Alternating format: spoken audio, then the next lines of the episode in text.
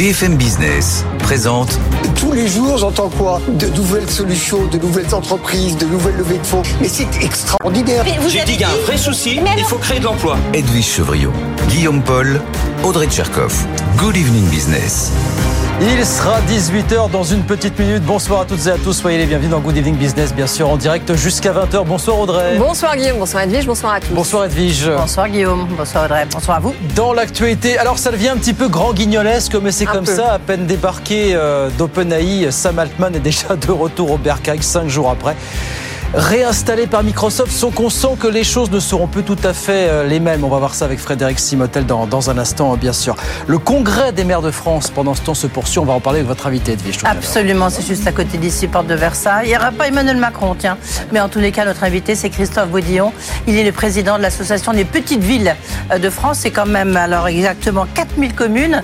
Gros problème pour eux, problème de financement. Ils n'ont plus d'assureurs. Lorsqu'on voit ce qui se passe, notamment dans le Nord avec les inondations, gros problème. Et puis, crise du logement évidemment, ils sont en première ligne. On verra ça, tout ça, dans plein de dossiers dans, dans 10 minutes. Et puis nos experts, ils arrivent à 18h30, bien sûr. Eh bien, plein de dossiers dans les experts aussi ce soir. On reviendra bien sûr sur l'onde de, de, choc hein, qui traverse euh, le secteur de la tech. Et puis, on y a en Allemagne qui doit rapidement trouver 60 milliards d'euros pour boucler euh, son budget. Et puis, on terminera quand même sur une bonne nouvelle, une fois n'est pas coutume, puisque les sites français les plus polluants, ça y est, ils viennent de signer leur contrat de transition, contrat euh, par lequel ils s'engagent à se décarboner. Bah, C'était au Congrès des maires de France, justement. Absolument. C'est bon, tout revient. Signature tout à l'heure.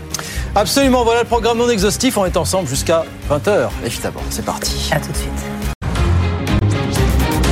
Good evening business, le journal.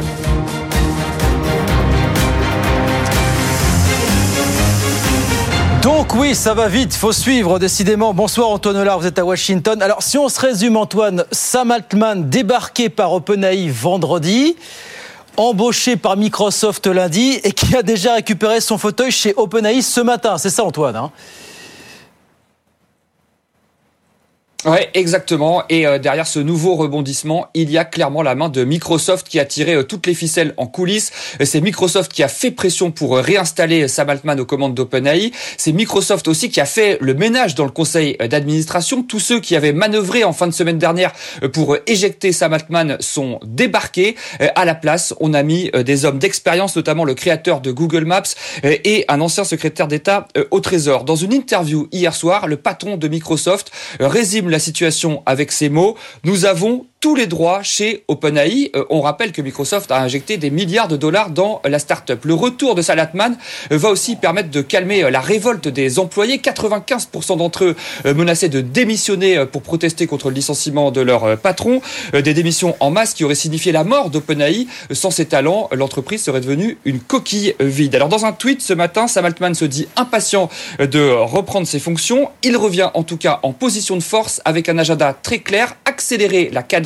Il a gagné la bataille face à ceux qui, en interne, s'inquiètent du développement trop rapide de l'intelligence artificielle et qui s'étaient ligués pour le mettre à la porte. Merci beaucoup Antoine. Antoine Hollard, donc avec nous en direct de, de Washington pour BFM Business. Même Frédéric Simotel a du mal à suivre comme nous tous. Bonsoir Frédéric. Bonsoir Guillaume. Qu'est-ce qu'on dit ce soir après cet aller-retour que tout va repartir comme avant ou alors que désormais ça va filer un petit peu plus droit peut-être chez OpenAI Non, tout ne va pas repartir comme avant. Euh, vient de le dire clairement. Euh, Microsoft, euh, il y a un shérif dans la place là.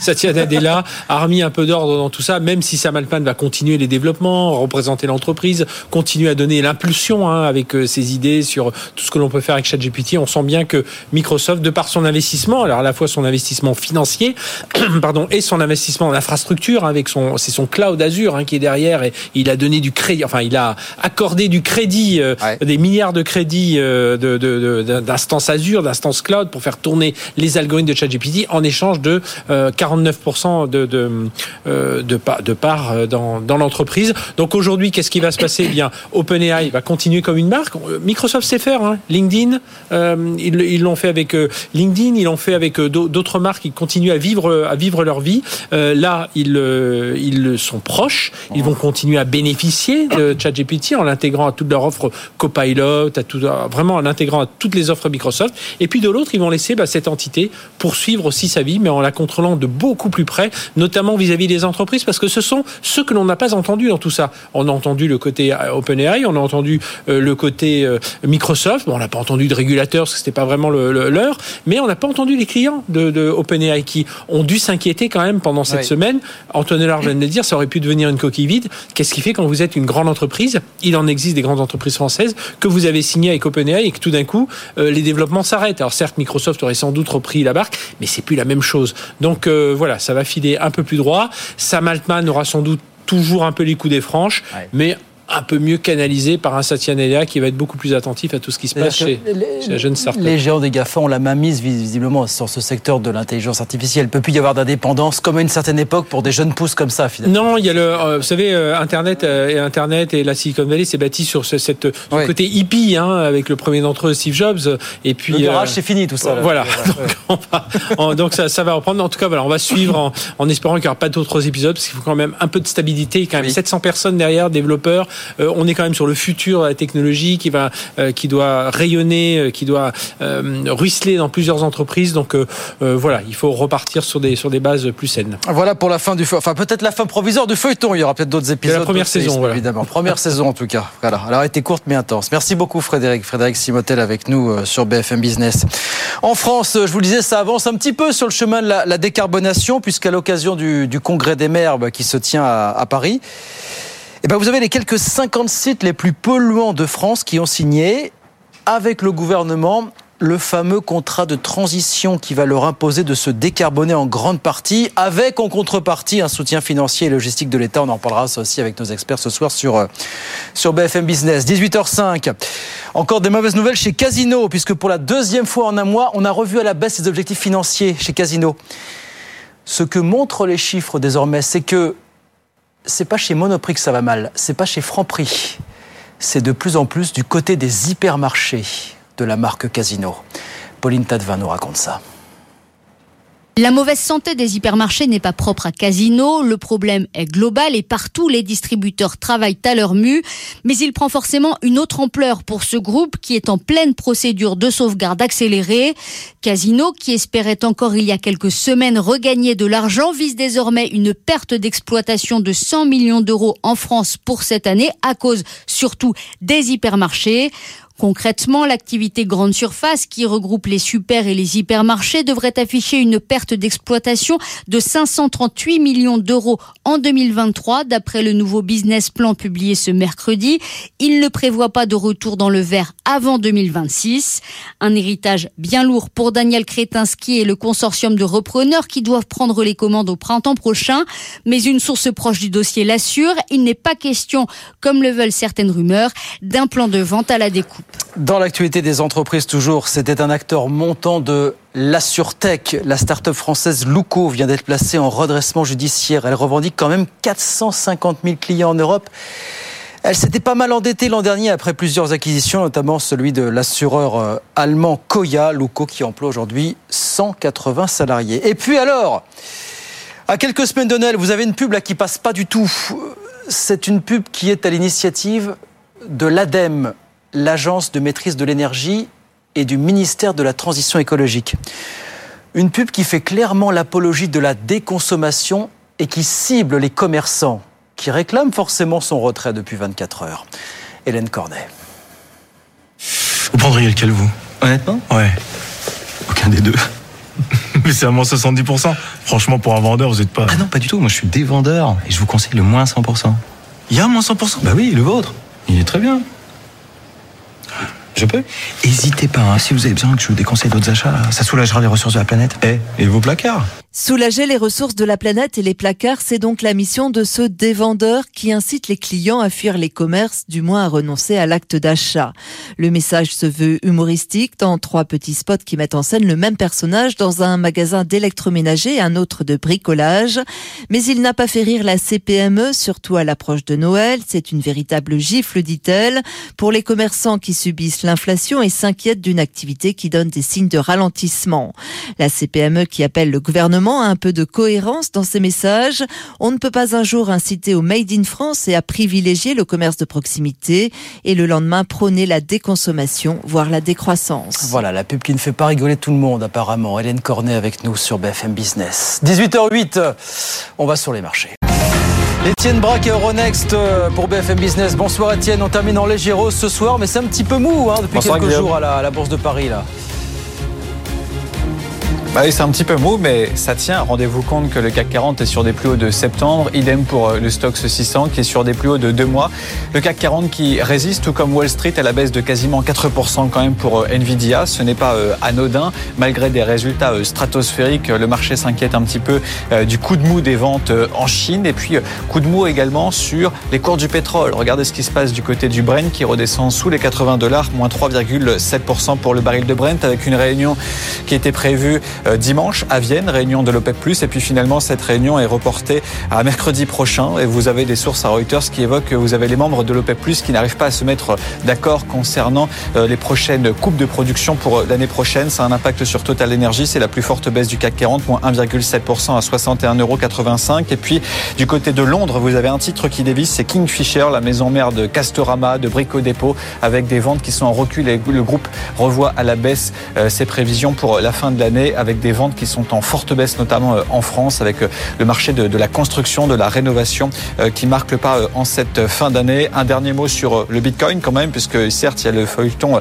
OpenAI, mais vous avez également des choses qui se passent avec notamment CZ, hein, qui démissionne de son poste chez Binance. Binance qui paiera un peu plus de, 4 milliards de dollars d'amende, mais ça n'a pas trop d'impact sur le Bitcoin, qui est quasiment en hausse cet après-midi, proche des 37 000 dollars. Et donc le CAC 40 qui clôture en hausse ce soir, plus 0,4% au fixing, toujours au-delà des 7200 points, 7265 points à la clôture. Merci beaucoup Étienne. On regarde rapidement ce qui se passe à Wall Street à la mi-séance. Le Dow Jones qui progresse de 0,6%, 35 315 points. Et puis l'indice Nasdaq de son côté qui grappille également 0,6%, 14 280. 18h10. Christophe Bouillon, le président de l'Association des petites villes de France, président de l'Agence nationale des cohésions des territoires et l'invité d'Eddie Chevrillon. C'est la grande interview dans un instant. À tout de suite. BFM Business présente Edwige Chevrillon, la grande interview. Bonsoir à tous, bienvenue dans la grande interview. Vous le savez, c'est le 105e, 105e congrès des maires qui se déroule juste à côté d'ici, porte de Versailles, avec des maires qui sont sous tension. On parle de leur fatigue républicaine. Bonsoir Christophe Boudion. Bonsoir. Vous êtes président de l'Association des petites villes de France et vous êtes aussi président de l'Agence nationale de cohésion des territoires. Si je dis ça, c'est important parce qu'on va parler de crise du logement, évidemment, c'est aussi de votre ressort. On va parler de dépollution des sites industriels, c'est aussi de votre ressort, ressort pardon, parce que vous occupez des territoires euh, industriels. Christophe Bouillon, est-ce qu'on peut dire que c'est vraiment euh, le blues des maires, la fatigue républicaine? C'est comme, comment là, à 200 mètres des studios de BFM Business?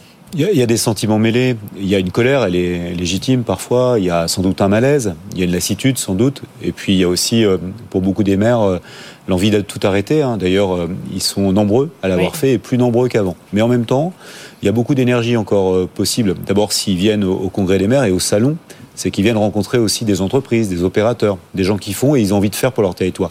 Ce qui se passe concrètement, c'est qu'on est à la moitié euh, de leur mandat. Et aujourd'hui, euh, ce qui euh, domine chez eux, c'est comment je vais finir le mandat, qu'est-ce que je vais sortir de terre, qu'est-ce mm. que je vais faire au service des habitants. Mais heureusement, la grande majorité des maires, aujourd'hui, ils veulent continuer à agir concrètement. Et j'ai envie de dire surtout peut-être les, petites villes de France, hein, dont vous présidez l'association. C'est 4000 communes, c'est 26 millions d'habitants qui habitent dans ces... Vous-même, vous êtes maire d'une petite commune, comme on dit. c'est... Est-ce que c'est plus dur pour vous que lorsqu'on est maire de Paris, de Lyon alors c'est différent. Moi, je suis maire en effet d'une petite ville, euh, Barentin. Euh, qu'est-ce qui se passe dans ces villes-là? Euh, Il se passe qu'on a des, enjeux, des sujets très importants. Celui de la mobilité, la désertification médicale, la réindustrialisation, l'avenir des jeunes, les aspects de transition écologique. Donc on est à la fois proche d'un certain nombre de problèmes, mais on est aussi proche des solutions. Parce que là où on va sans doute plus vite que certaines grosses collectivités, c'est l'agilité, la capacité qu'on a finalement, euh, comme on le fait au quotidien, à travailler avec des entreprises euh, locales, à trouver des solutions qui soient euh, faciles à, faire et, surtout à, le faire vite. Est-ce qu'il y a beaucoup de, démissions chez vous, justement, dans, les, dans vos communes?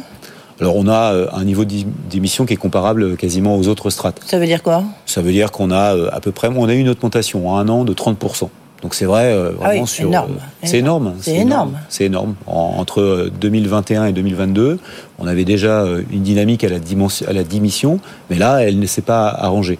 Et, et j'ai envie de dire, c'est un effet boule de neige. Quand vous entendez à la télé qu'il y a des élus qui se font agresser, Oui. lorsque vous entendez des élus eux-mêmes dire moi j'arrête, j'en ai ras-le-bol parce que euh, c'est trop compliqué, les arbitrages à faire sont trop difficiles, ça donne pas envie.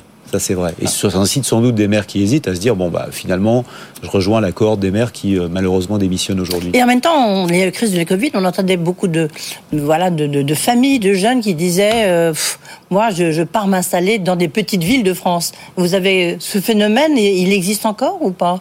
Ou c'était un aller-retour? Alors ce qui est vrai, c'est que depuis plusieurs années, on a une augmentation euh, continue de la population dans, dans les petites villes. Mais il n'y a pas eu de- d'exode rural, même si l'expression est parfois malheureuse. Par contre, et c'est vrai, quand vous avez euh, 100 habitants qui quittent Paris, ça se voit pas. Mais quand vous en avez euh, 50 qui arrivent dans une petite ville, là, ça commence à se voir. Donc il y a eu quelques mouvements, notamment avec le télétravail, par exemple, et puis sans doute euh, une envie euh, de vivre différemment. euh, Autrement. autrement, c'est-à-dire euh, chercher un confort de vie et chercher aussi de l'emploi. Vous savez, il y a 70% des emplois industriels qui sont dans les petites villes. C'est-à-dire, contrairement à l'idée reçue, les petites villes, c'est pas euh, bucolique, Bah, c'est ouais. pas euh, des champs à, à perte de vue et rien on, on voit bien le drame lorsque justement il y a une, une entreprise, une industrie qui ferme, une usine qui ferme. Complètement. euh, Et d'ailleurs, on a aussi dans ces villes beaucoup de friches Mhm. qu'il faut reconquérir pour faire attention aux, aux fonciers. Il y a aussi beaucoup d'activités qui existent encore. Et on a même des fleurons de l'industrie qui sont présents dans des petites villes. On a de l'industrie lourde, parfois, mais on a aussi de l'industrie de luxe, par exemple. On a de belles histoires un peu partout en France. On voit revenir dans les petits territoires euh, de, de l'industrie euh, réputée pour la qualité et les compétences qui sont... euh, Et est-ce que justement, alors on va en parler tout de suite, on parlera des assurances après, mais cette réindustrialisation que vante beaucoup le gouvernement, est-ce que vous, vous la sentez au niveau justement des, des- des petites villes de France?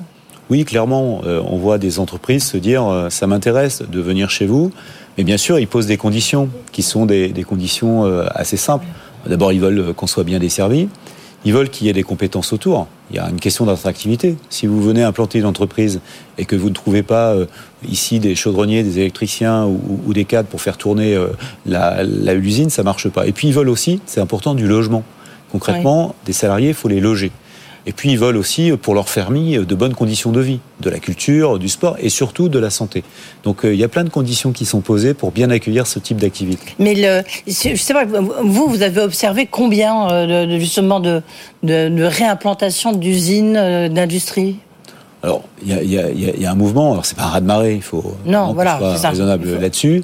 Euh, ça prendra sans doute du temps, mais il faut aussi parfois s'intéresser au foncier qui existe chez nous. Qu'est-ce qu'on voit? On voit des friches, il y a 400 000 friches en France, et il y a une grosse partie qui se situe dans les villes moyennes Chez ou les petites villes, Ouais, chez nous. ouais. Donc euh, simplement, quand on euh, s'attelle euh, à ces friches, quand on regarde les friches, quand on imagine comment les reconvertir, c'est compliqué pour une petite ville. Il faut des leviers, des moyens. Justement, il y, a, de il y a cette opération de 50 sites, puisque vous êtes aussi, je le disais, président de l'Agence nationale de cohésion des territoires. Vous vous occupez de, de ces 50 sites industriels qui sont clés en main. En tous les cas, c'est ce que souhaite le gouvernement. Ils sont vraiment clés en main? Alors d'abord, euh, on porte à l'Agence nationale de cohésion du territoire ce Mm. qu'on appelle territoire d'industrie. Oui. C'est un programme euh, qui concerne, euh, il y a 183 territoires, ça concerne la moitié des intercommunautés de France, c'est important. Qu'est-ce que qu'est-ce qu'on souhaite faire? Et, et c'est c'est juste, quand vous avez une entreprise qui euh, frappe à la porte, qui se dit tiens, moi j'aimerais bien venir chez vous, elle n'a pas le temps euh, qu'on lui dise, bah, écoutez, vous êtes la bienvenue, mais euh, pour rendre le terrain euh, possible, sur lequel on peut implanter votre usine, il faudra 3 ans, 4 ans, 5 ans ils n'ont pas le temps. Donc il faut qu'on ait en effet des sites clés en main qui permettent de dire immédiatement oui, on peut vous accueillir. Ce qui n'est pas encore le cas aujourd'hui C'est partout. pas encore le cas. Non, Non. loin de là. Donc on a besoin de faire un gros boulot ensemble, les collectivités locales, euh, le ministère de l'Industrie, euh, les régions qui sont compétentes en, en matière, ou les intercommunalités, pour euh, essayer euh, demain de se dire voilà 50 Mais sites donc sur c'est- lesquels vous pouvez venir. C'est ça. Mais pour l'instant, ça reste bah, voilà, dans les limbes. Il n'y a pas encore de, de, de projet concret. Alors, on- a quand même des, des belles annonces, euh, et plus que des annonces, hein, des projets qui ont été fixés. Je pense à Dunkerque avec la Voilà. Gigafactory. Bien sûr. Mais euh, il n'y a pas que des gigafactories. Mm. Parce que quand on pense euh, les 50 sites, c'est pas forcément des, des sites euh, avec euh, des centaines et des centaines d'hectares. parce qu'il y a parfois des besoins de la part d'industries qui souhaitent se relocaliser, qui sont de moindre mesure, 50 hectares par exemple, ou 10 hectares, 12 hectares. Ça, c'est vraiment très, très, très faible. Mais en tout cas, il faut pouvoir dire à ces entreprises, on vous donne une réponse quasiment dans le mois qui vient et on est prêt à vous accueillir dans les six mois qui viennent. Oui, mais alors là, vous allez encore changer de casquette, mais euh, Christophe Bouillon, on voit bien la difficulté, c'est que s'il y a des industries, vous parlez Gigafactory à Dunkerque, ben, euh, même l'ancien maire de Dunkerque, aujourd'hui ministre du Logement, il dit ben, s'il n'y a pas de logement, ça risque pas de marcher. Donc comment est-ce que vous, vous faites Parce que les maires, ils sont en première ligne face à cette crise du logement? Alors d'abord, on ne fait pas tout seul. Hein. Vous avez Action Logement. Le métier, c'est quoi? C'est faire emploi logement. C'est géré par le, les, chefs d'entreprise, les patrons et les syndicats. On a le temps de remonter et de redescendre absolument bah, tout. Vous avez raison. Ce qu'on doit faire, c'est quoi?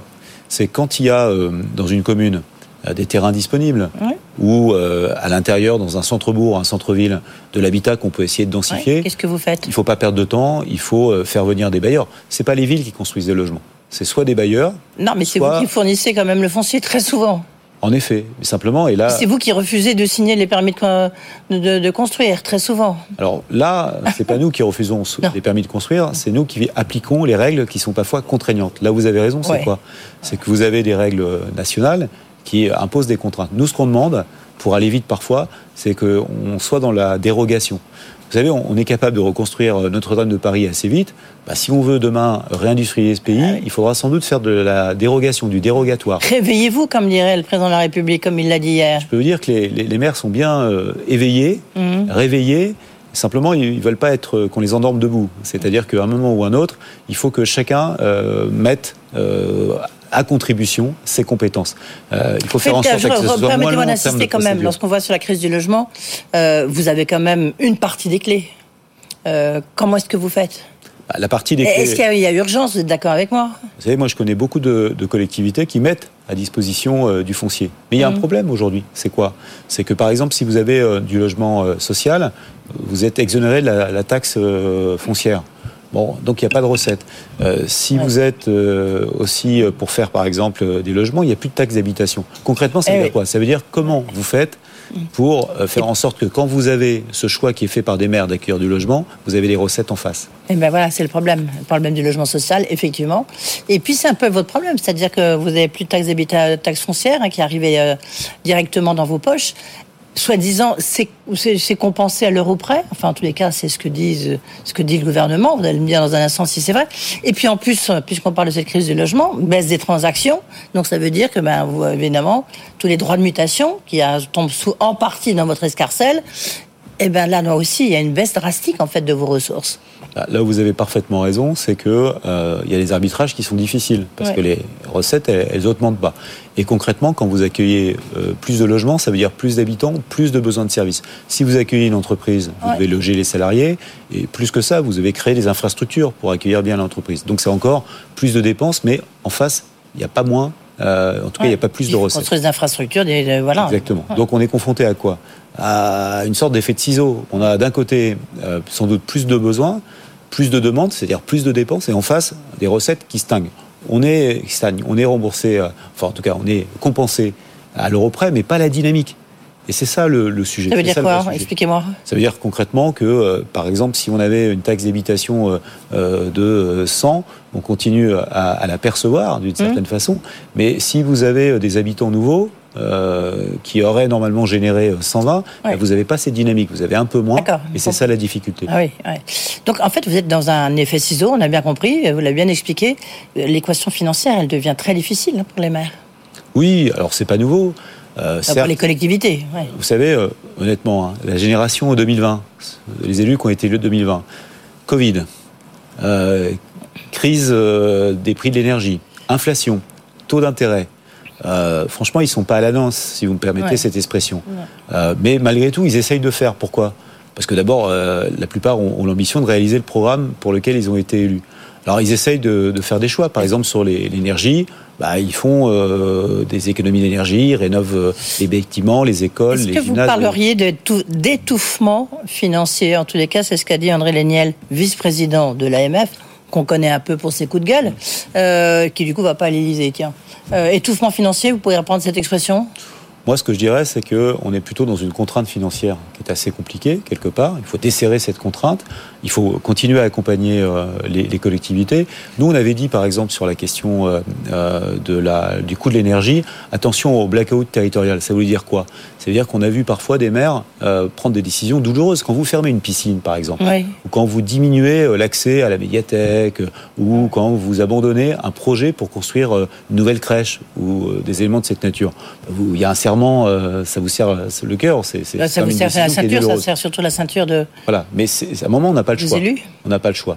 Mais il faut faire attention à une chose, et c'est important. On, Il y a combien eu de piscines fermées dans votre association, dans vos euh, 4000 communes, petites villes de France? Donc forcément un peu touché. Vous savez, ne serait-ce qu'une piscine fermée, c'est déjà. D'accord, mais ça en fait Mais combien Vous en avez des dizaines de, de piscines qui, ont, qui ont fermé, ce qui est déjà énorme. Ah bah oui. Vous savez, Une euh, dizaine, en ça fait quoi? été- de dire c'est 100, c'est quoi?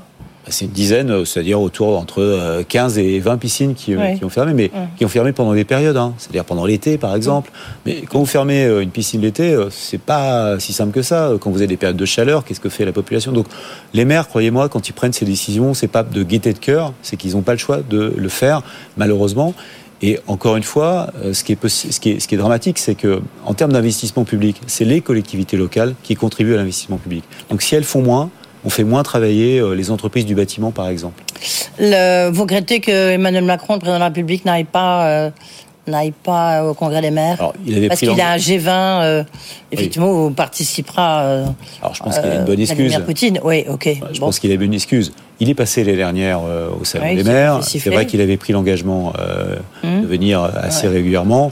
Après, je crois que ce qui est important, c'est C'est dommage. Non, non, mais attendez, soyez euh, francs. C'est un peu dommage qu'ils ne viennent pas. Je crois qu'il y a beaucoup de maires qui Ouais. attendaient à le voir. Il y en a aussi qui vont le voir ce soir à, à, l'Élysée. Vous y allez, vous, à l'Élysée, ce soir J'étais invité, j'irai bien Mais évidemment. il y a pas mal d'élus qui boycottent Oui, après moi, bon, je juge pas euh, les boycotts. Ce que je considère à un moment ou à un autre, c'est que quand on veut même un dialogue un peu euh, compétitif, euh, bah, il faut quand même se retrouver face à face. C'est ça qui est important.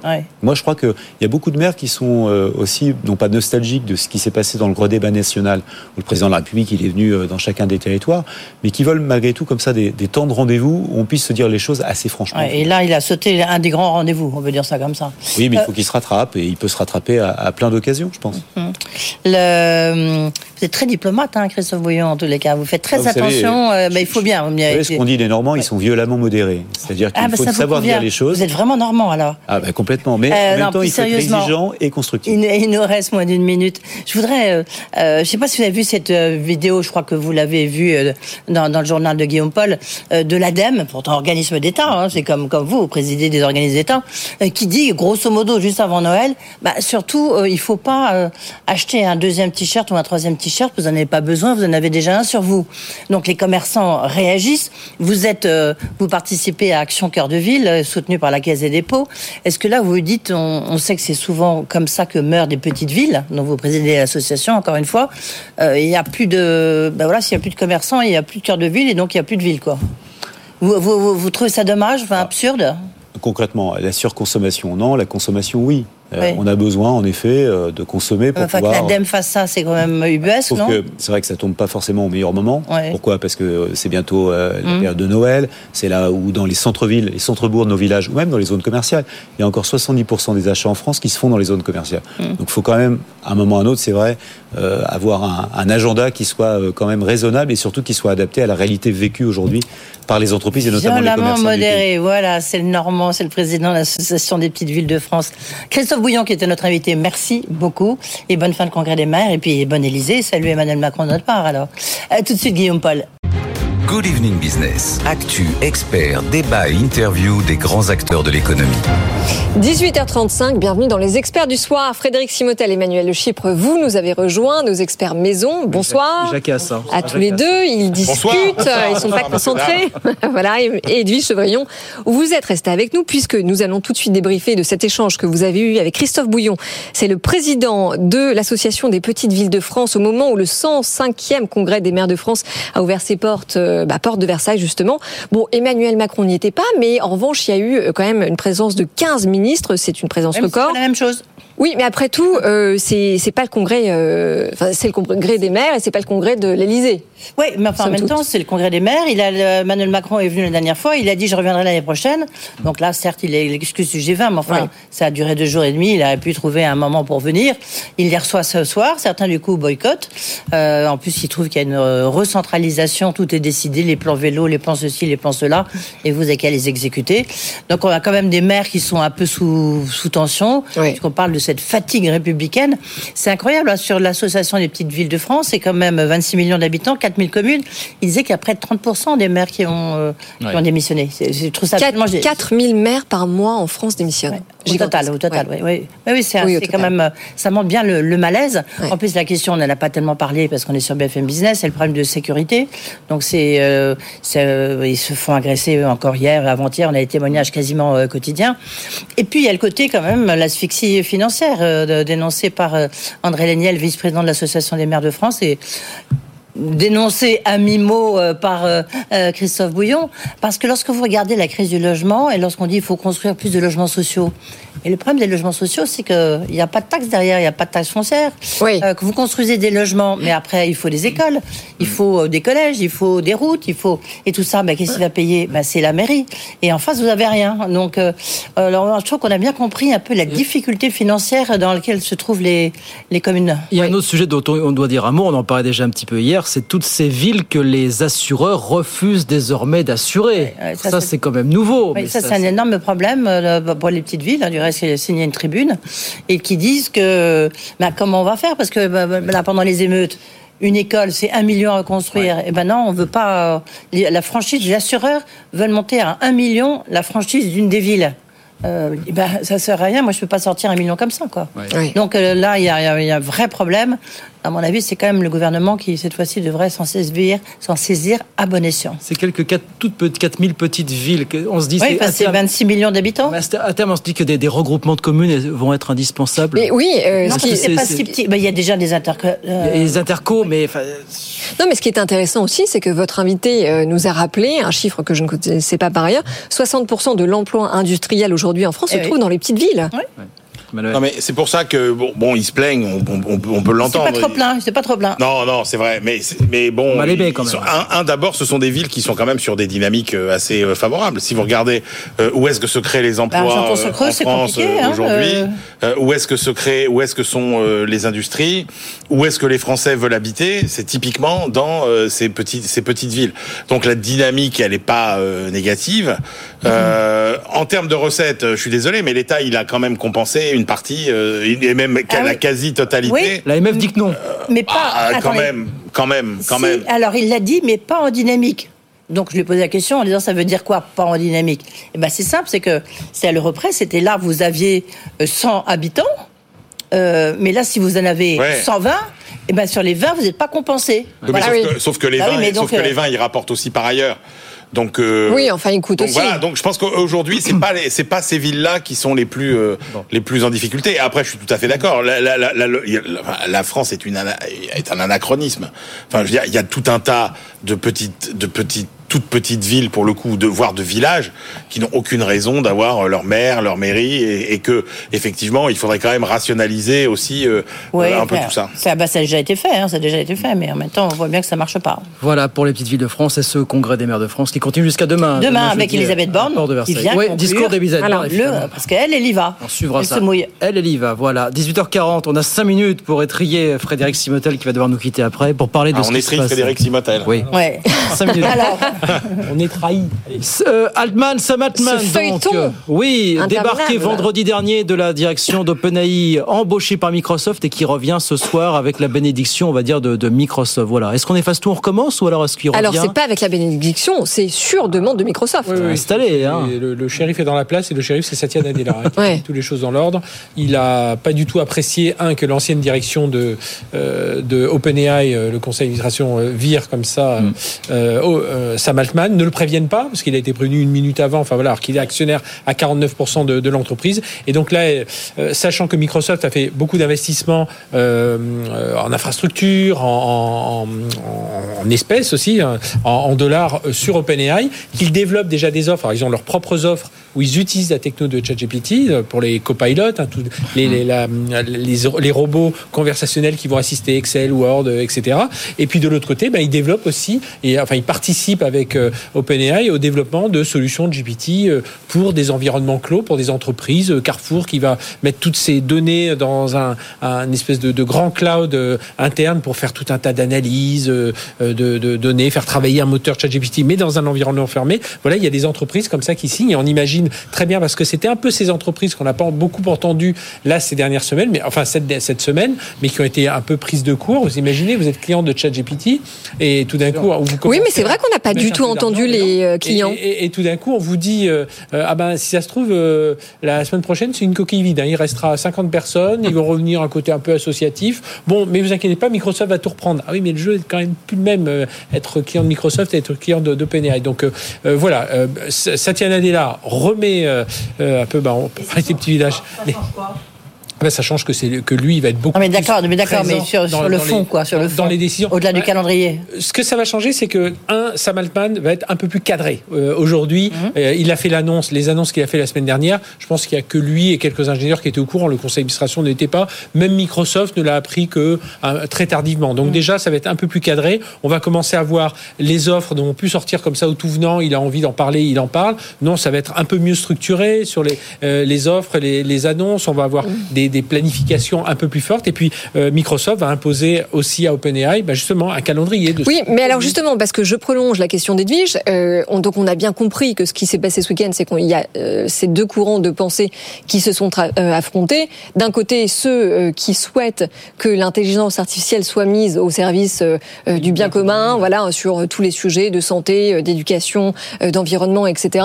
Et les autres qui veulent commercialiser l'intelligence, les services de l'intelligence artificielle le plus vite possible et générer des profits rapidement. C'est pas de courant, c'est les adultes et les enfants. Emmanuel. Euh... Bah oui, bien sûr que bah, si. vous prenez parti en disant ça évidemment. Mais... non, mais il faut arrêter, il faut arrêter d'être naïf. C'est-à-dire qu'il se passe la même chose que ce qui s'est passé au début euh, de l'informatique. Euh, oui, au début d'Internet. Regardez, mais même pas au début d'Internet, au début même de, de l'informatique de la Silicon Valley euh, dans les années 60. au départ, c'est des hippies, ils sont sympas, ils sont animés de plein de bonnes intentions, ils, inventent des, outils, des logiciels, ils sont dans leur garage, et puis quand euh, Steve Jobs, qui est euh, pas Steve Jobs, euh, quand Bill Gates, qui est tout, qui est tout sauf un informaticien, finalement flaire le flaire la, la, bonne affaire, qui récupère MS DOS. Alors on va passer sous, enfin on va pas raconter tous les tous, toutes les, les détours de l'aventure, etc. Mais enfin, il récupère MS DOS à des gens qui sont sympathiques, qui ont un peu la marguerite entre les dents, et il va en faire une entreprise incroyable. Et ben pour l'intelligence artificielle, on en est à ce stade-là. C'est-à-dire qu'il y a les enfants qui ont joué dans la cour de récréation, là, Altman et etc faire leurs petits trucs, à mentir, euh, euh, à faire un peu euh, comme ils ont. Et puis, et puis là maintenant, on voit que de toute façon, sur des business qui sont des business qui demandent énormément d'argent pour pour se développer, parce qu'on parlerait d'agriculture biologique encore. Je veux bien, il y aurait de la place un petit peu pour les romantiques, mais là, la réalité, c'est qu'il y a un moment où il y a tellement d'argent qui doit bah, être mis sur la table. Ouais, alors attendez quand même, Emmanuel, parce que quand on vous écoute, on a, l'impression qu'il n'y aura jamais aucune dérive avec l'utilisation de l'intelligence artificielle. Non, je, dis pas ça, mais je dis que la vision bah, romantique du début, altruiste, etc. Euh, elle, est, elle est quand même, euh, elle est, elle est quand même sérieusement euh, mise à mal. Edwige. Mais, mais, moi, en fait, plus qu'un commentaire, c'est deux questions pour Frédéric ah oui, hein. Oui, juste, ça, ça veut dire quoi? Microsoft va prendre, ils ont 49%, d'accord? Ils ont mis 13 milliards. Ça veut dire qu'ils vont prendre la majorité? Non, ils vont continuer comme ils font avec LinkedIn. Hein. ils vont laisser la marque vivre. Euh, ils ont, euh, rappelez-vous, hein, Microsoft a mis 26 milliards euh, et là en espèces sonnantes et trébuchantes dans LinkedIn. LinkedIn poursuit sa vie, donc Microsoft va faire. ils ont fait la même chose avec GitHub. GitHub, c'est une grosse plateforme de développement. Ils l'ont racheté aussi plusieurs milliards. Ils la laissent vivre sa vie et je pense qu'ils vont laisser vivre sa vie à OpenAI, mais en ayant toujours un. Mais est-ce que OpenAI ils vont faire changer? On va rappeler quand même qu'elle a un statut particulier. C'est une entreprise à mission. Est-ce que du coup elle va devenir une société commerciale Elle avait déjà un peu changé. Elle était oui, mais pas complètement. avec un, un, plafonnement des investissements et tout ça, je pense que là, les statuts vont changer. oui, et, on voit qu'ils ont mis au board entre euh, Larry On est bien d'accord, donc c'est une normalisation. Un ancien de Salesforce, euh, voilà, on est là, on passe dans le business. Hein. Oui, et le patron de Microsoft a été très clair en disant que euh, OpenAI, euh, c'était à eux, qu'ils étaient chez eux et que c'est eux qui décidaient. Nous avons tous les droits. Nous avons tous les droits. On a vu sur le BBC de Sam Altman on attend toujours. Hein, donc, Nous avons tous les droits, dit Satya Nadella hier soir. Non, il l'a répété en plus lors de cette interview. Nous avons tous les droits. il sera un peu plus cadré, quoi. Voilà, ça, ça va être un. Oui, mais donc on est bien d'accord sur le fait que OpenAI va maintenant, comment dire, s'engager sur les aspects commerciaux de manière beaucoup plus frontale. Et voilà pour ce feuilleton. Merci Frédéric. Merci de venir. On libère Frédéric qui a bien d'autres choses à faire, bien d'autres missions à accomplir, comme on dit. Moins intéressante évidemment, mais on libère quand même. L'intelligence artificielle. Allez par l'intelligence artificielle justement. Faire, faire de l'évangélisation. Absolument. Merci beaucoup Frédéric. 18h46. De quoi est-ce qu'on parle derrière? On a encore. Ah bah, Ah. Euh, allez, hein, une nouvelle positive. Ça s'est passé au Congrès des maires de France, justement aujourd'hui. Euh, bah, vous avez quelques 50 sites. Alors, ils sont 55 en fait, parce qu'il y a les, les raffineries françaises. Hein, oui. 55 sites industriels qui ont signé aujourd'hui avec l'État, vous savez, le fameux contrat de transition qui leur impose de se décarboner avec en contrepartie un soutien financier et logistique de l'État pour y parvenir. Des sites qui génèrent 20% quand même des émissions de CO2 du pays. Donc c'est pas négligeable cette histoire. Oui, et qui sont responsables à eux seuls de 60% des émissions, des émissions de gaz à effet de serre de l'ensemble du secteur industriel français. Hein. Euh, et donc ces industriels s'engagent à quoi dans ce contrat? À réduire de 45% leurs émissions de gaz à effet de serre euh, pour 2030. Euh, c'est un plan de décarbonation qui va coûter très cher évidemment. C'est estimé entre 50 et 70 milliards d'euros. Donc le soutien public était évidemment indispensable.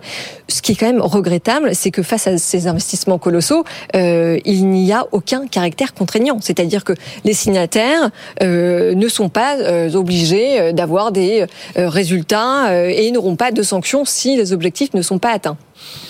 Oui, moi je sais pas très bien. C'est un peu léger. Non, euh, oui. Enfin, en soi, c'est bien sur le papier, c'est bien en effet d'annonce. C'est important parce que c'est une forme de mobilisation. Il faut maintenant voir un peu concrètement comment ça se traduit, à partir de quand ça commence, et est-ce que les entreprises vont jouer le jeu. Et puis qui va payer Et c'est l'État qui paye. Bah, L'État oui. paye, puis il y a une contrepartie une partie, de l'État. Une partie, parce que ça coûte Oui, mais justement, non mais euh, oui, c'est ça, Emmanuel. Est-ce qu'on n'était pas quand même euh, censé demander des, des contreparties euh, aux acteurs qui vont percevoir ces subventions? Bah déjà, je trouve qu'on prend le problème par le par le bon bout, c'est-à-dire qu'en gros, pour une fois sur cette question, euh, on s'acharne pas à demander euh, des efforts à des gens qui pèsent rien dans euh, le processus de, de, de, de pollution, aux individus ouais. ménage.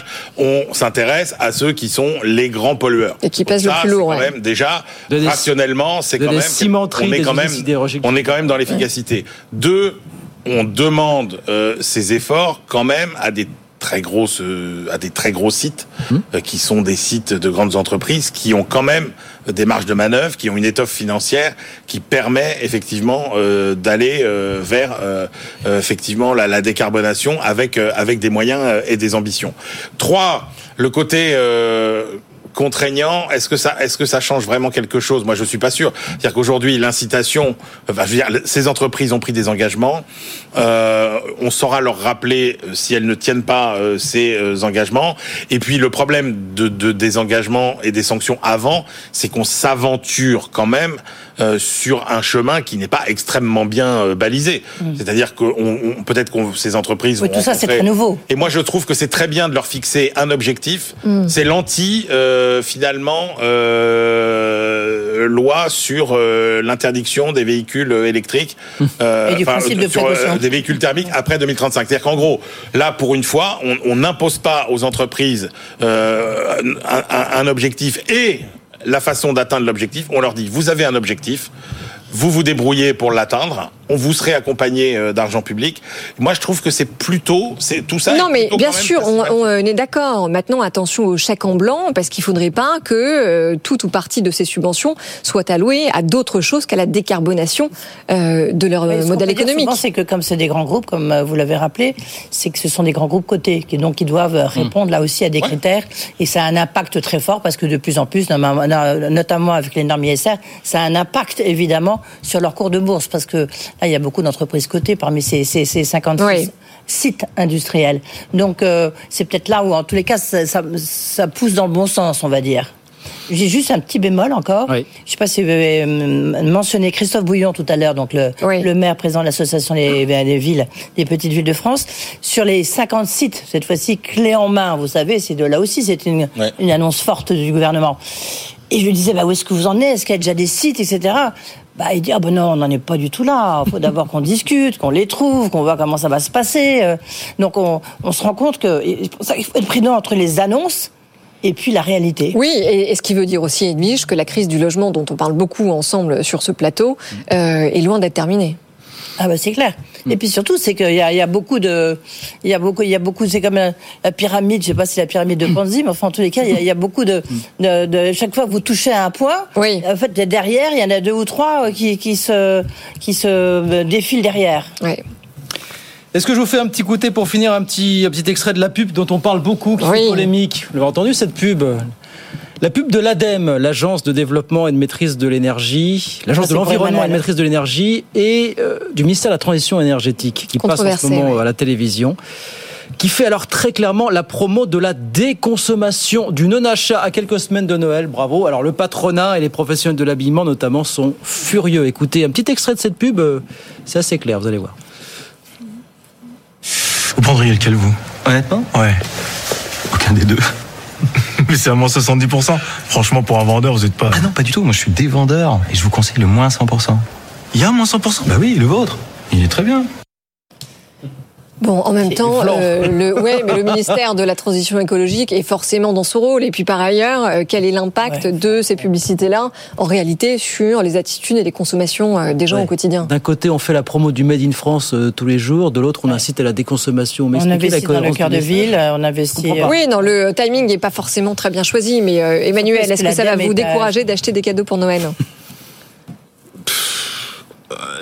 C'est vrai qu'il faut s'interroger. On voit au communiqué de presse de la CPME, ils sont furieux. Enfin, je les comprends, les professionnels de la C'est vrai qu'il faut s'interroger sur nos modes de consommation. Mais évidemment. Euh, on, notamment, on, consomme trop et on consomme mal. Notamment en matière, par exemple, vestimentaire. Ah oui. Là, pour le coup, c'est quand même le chantier euh, typique où on se dit qu'il y a sans doute le plus à gagner. Sur l'alimentation, euh, moi je veux bien qu'il y ait beaucoup à gagner, mais en fait quand vous voyez les moyens limités euh, des Français, etc., ce sera ce sera compliqué de changer nos habitudes nos habitudes alimentaires. En matière vestimentaire, il faut quand même reconnaître que si on essaie de faire une analyse rationnelle de nos besoins de nos dépenses et qu'on se rend compte que finalement on a quand même, je vous rappelle tous que nous avons dans nos placards en moyenne, si vous n'achetez plus rien du tout, de quoi vous habiller pendant 120 ans. C'est-à-dire que si vous ne faites qu'user ce que vous avez dans, nos, dans vos garde-robes aujourd'hui, on a de quoi s'habiller pour 120 ans.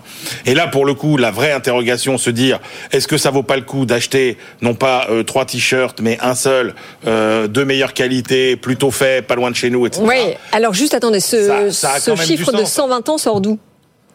C'est ah, une étude euh, qui a été faite. Euh, alors là, vous là, vous me prenez de cours. Je, je vous, je vous, je vous, je vous la Ça me semble très, très, très, très long quand même.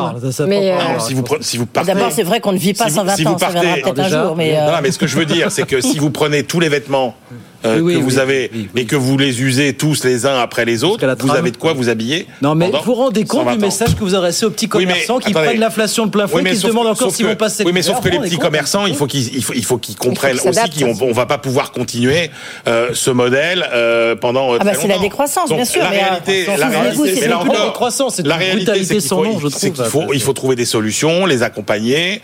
Mais effectivement, interroger sur le fait que est-ce que c'est c'est pas idiot de s'acheter euh, trois vêtements qu'on mettra euh, pas forcément. Non, mais là surtout qu'il y a le Black Friday qui arrive, alors on est pour, on est contre. Oui, mais moi ça me choque pas qu'on nous interpelle sur les comportements de, de eh ben, consommation. ça me fait plaisir de vous entendre dire ça, Emmanuel. Mmh. Edwige. Non, mais je dis non, mais, non, parce que c'est moi en général qui en le calendrier. C'est le calendrier. Le calendrier. Moi, je trouve qu'on va dans une société de surconsommation. Ça, je suis complètement d'accord. Je dis juste de sortir ça là. Bon, le Black Friday, on peut s'en passer, mais enfin, en tous les cas, c'est là où il y a quand même beaucoup de gens qui achètent leurs cadeaux, leurs cadeaux de Noël ou fin d'année. Et puis après, il y a les fêtes. Donc c'est juste le timing que je trouve absolument. Ouais, mais en même temps, le timing et puis la du message, c'est pas n'achetez pas ou n'achetez moins. Enfin, c'est pas acheter moins, c'est pas gris clair, gris foncé, c'est n'achetez plus rien. non. oui, mais alors en même temps, ça, oui, ça ne, des vendeurs. Ça, ne, oui, mais ça ne dit pas de ne pas acheter de cadeaux pour Noël. Ça dit simplement qu'il faut s'interroger sur la consommation concernant mm. euh, nos, nos, propres euh, vêtements. Euh, maintenant, ça contrebalance aussi le fait que le Black Friday, à la base, c'était un jour. c'est ah bah devenu une semaine, quasiment un mois. voilà. Bon, enfin voilà, en tout cas, cette pub qui fait polémique hein, qu'on voulait vous montrer euh, ce soir, 18h55. Et qui a plu à Emmanuel Le Ah, c'est moi qu'on puisse dire, oui. Merci à tous les deux. On parlera de Noël bientôt, si vous voulez. Bah, ah oui Tous ces cadeaux et tout ça. Ça ne serait cadeaux. Les, les, les, les... Emmanuel qui va faire ses courses en sortant d'ici. Non, mais comment ça s'appelle le truc où on, se fait des cadeaux euh, nuls euh, où on dépense finalement, on finit par dépenser les cadeaux 100, euros 100, euros ou 200 euros en cadeaux nuls, minables à, à 5 euros. Attendez, on me le dit dans l'oreillette, je ne sais pas. Camille. Le, le, Secret Santa. Secret Santa, ah. je connais. C'est vraiment l'idée la plus stupide. C'est que des trucs inutiles. C'est la fin de voilà, pas de Secret Santa cette année. Juste pour avoir le plaisir de défaire un papier cadeau. Le papier cadeau est lui-même le symbole de la non, non, moi je fais plus de papier. Alors pour le coup, tiens, ça, ça me ah fait plaisir. Ah mais moi ça fait des années. Moi ça fait des années que quand je reçois un carton euh, ou un truc, je le laisse dans le carton. L'idée c'est qu'on voit pas le cadeau eh ben. et c'est ça qui compte. C'est pas d'avoir des beaux papiers, des eh ben. machins et des trucs. Eh ben, vous jetez immédiatement. Mais vous êtes beaucoup plus écolo que ce que vous nous dites, Emmanuel. Mais voilà, on va finir par tout savoir. Ça doit être Ganol chez vous, tiens. Tiens, prends ce carton, mon Allez, boum. 18h56, c'est sur cette note souriante que s'achète cette première partie des experts. Merci Manel Le Chypre. Merci Chevrillon, votre invité demain. Bah, demain. on reviendra un peu sur cette semaine de folie, justement, dans la, avec OpenAI, mais pas, pas que, hein, parce qu'il s'est passé beaucoup de choses avec le secrétaire général du Conseil national du numérique, euh, Jean Catan. Ce qui... d'adolescence, là, quand même. Oui, et Jean Catan qui n'est pas très connu. Hein. Oui, bah, ça sera intéressant d'abord. Bah, justement, voilà. Super, on se réjouit d'écouter demain. Et surtout, comment il se sent, euh, est-ce qu'il se sent concerné, mm. est-ce qu'ils ont suivi, quoi? Ouais. Et donc à suivre, c'est demain, soir. 18h10. À demain, 18h57. Bah nous on revient dans un instant. Oui, restez avec nous. On a beaucoup de choses à voir euh, ce soir. On va parler euh, bah, du secteur de la tech, mais pas que. Évidemment, on va parler du secteur de la tech. Nos experts qui arrivent. On parlera de l'Allemagne qui cherche 60 milliards d'euros pour boucler son budget 2023. C'est une histoire. vous voyez, mais il n'y a pas qu'en France euh, où on est à la ramasse. Absolument. Et puis bien d'autres sujets, évidemment, toute l'actualité du jour. On est ensemble jusqu'à 20h. À tout de suite.